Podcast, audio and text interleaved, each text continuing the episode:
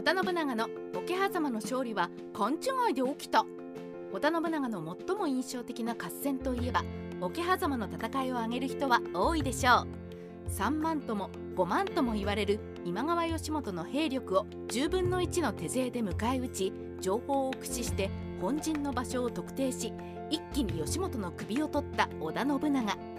情報収集力によって圧倒的な劣勢を覆したその鮮やかな勝利はビジネスにも通じるとして織田信長を優秀なビジネスマンに例える専門家も多いです。しかし事実は小説よりきなりこの桶狭間の勝因は情報戦でも何でもないただの偶然と勘違いの産物であると最近では言われているのです。桶狭間の戦い分かりやすく。桶狭間の合戦を分かりやすく解説します。信長の父の織田信秀は1548年第二次小豆坂の戦いで今川軍の大元接祭に大敗。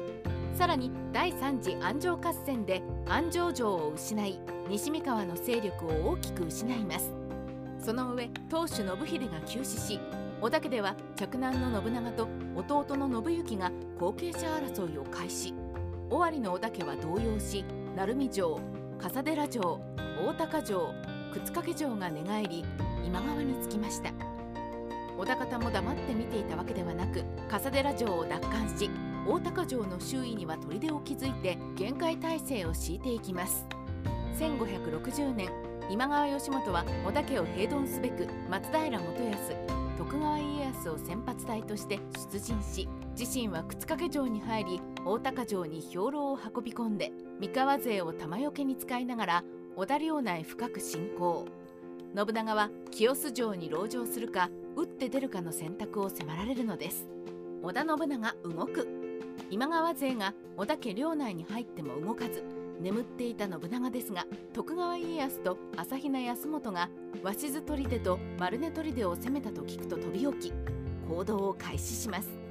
人間50年の歌詞で知られる高若舞敦森を舞うと準備を整えて清洲城を出陣。わずか5機程度の友回りで熱田神宮に到着。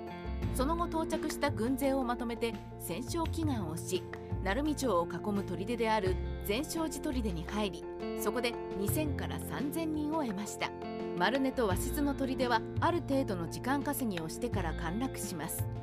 その頃大高城周辺の鎮圧に成功した今川義元の本隊が靴掛城を出発。最初は大高城の方面に進みその後南に進路を取り桶狭間に向かいます。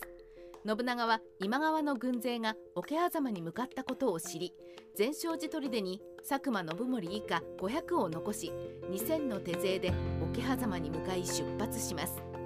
信長は桶狭間にいるのが義元本体だと知らなかった。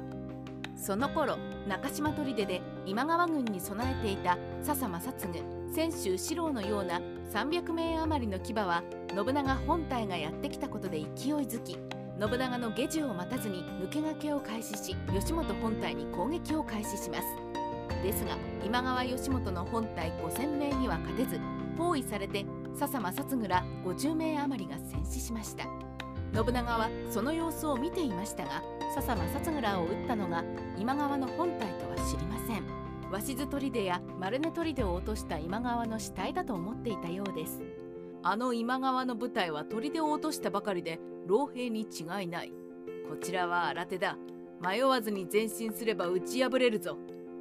こうして信長は部隊に突撃の命令を出しそれが今川義元の本体だとは夢にも思わず田楽狭間と呼ばれるポイントへ殺到します。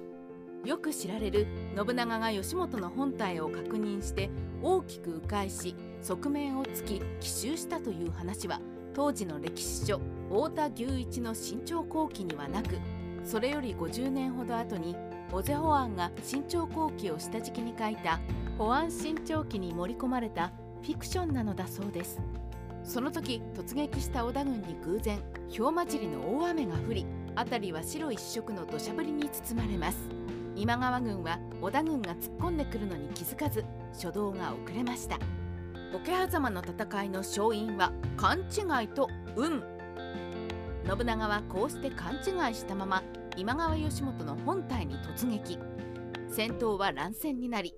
双方馬を降りて刀や槍を振るう大混戦になります。かくして今川義元は300名余りの旗本騎兵に守られて退却する途中信長の馬回りに追いつかれ前線虚しく毛利義勝という無名の武者に討たれました。こうして信長は何も知らない間に義元を討ち取り大将を討たれた今川軍は総崩れで故郷に向けて逃げていってしまったのです。もう情報戦も減ったくれもありません。逆に田楽狭間に今川の本体がいると知ったら信長は躊躇して攻めなかったその可能性さえあると言えるでしょう。信長は今川軍が桶狭間に向かったことは知っていましたがそれが義元本体とは気づかずおまけに田楽狭間に駐屯していた部隊を砦を攻め落として疲労していた今川軍の老兵だと勘違いしました。だから安直に簡単に勝てると踏んでよく考えずにまっすぐ直進し大勝利したのでした。戦国時代ライター編集長の独り言。世の中には一発屋やビギナーズラックのような幸運な人がいます。まさに信長は人生最大の窮地を運と勘違いで切り抜けたのでした。しかし通常一発屋は一発屋で消えていきますし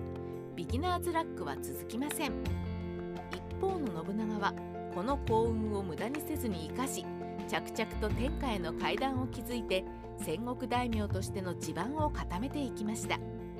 桶狭間の勝利は運でもそれを最大限に利用してのし上がった信長は幸運を生かした紛れもない名将だったのです。